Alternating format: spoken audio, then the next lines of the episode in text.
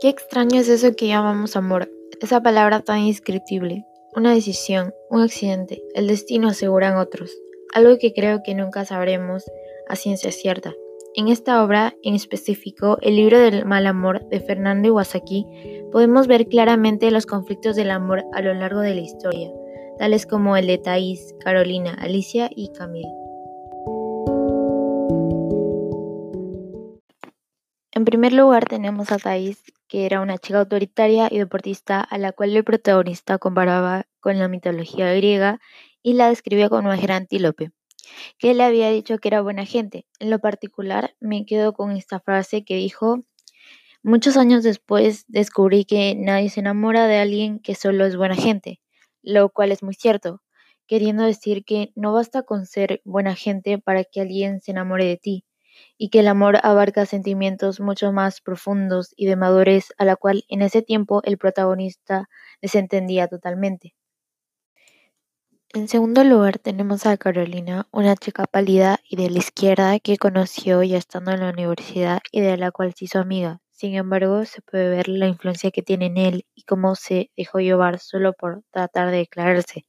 Me quedo con lo siguiente cuando él se da cuenta de que jamás sería un revolucionario, ya que se podía ser revolucionario por todo menos por amor, ya que esos no eran sus ideales. Claro ejemplo de cómo los jóvenes se dejan influenciar para tratar de agradarle a los demás o a la persona que nos gusta para que nos tomen en cuenta. Para eso la importancia de la construcción de nuestra personalidad. Y en Alicia tenemos una chica alegre bailarina, la cual era su alumna y él le ayudaba con su examen de ingreso, pero en realidad lo que ella más quería en el mundo era ser una gran bailarina de ballet. Y aquí podemos ver eh, cómo él la alienta a dar el examen de Trujillo a Alicia para que persiga sus sueños. Y al verla tan feliz, no le importó que se alejara de su vida algo que en algunas relaciones la pareja frena a la otra para no alcanzar sus metas, en vez de apoyarle e inspirarle a alcanzarlos.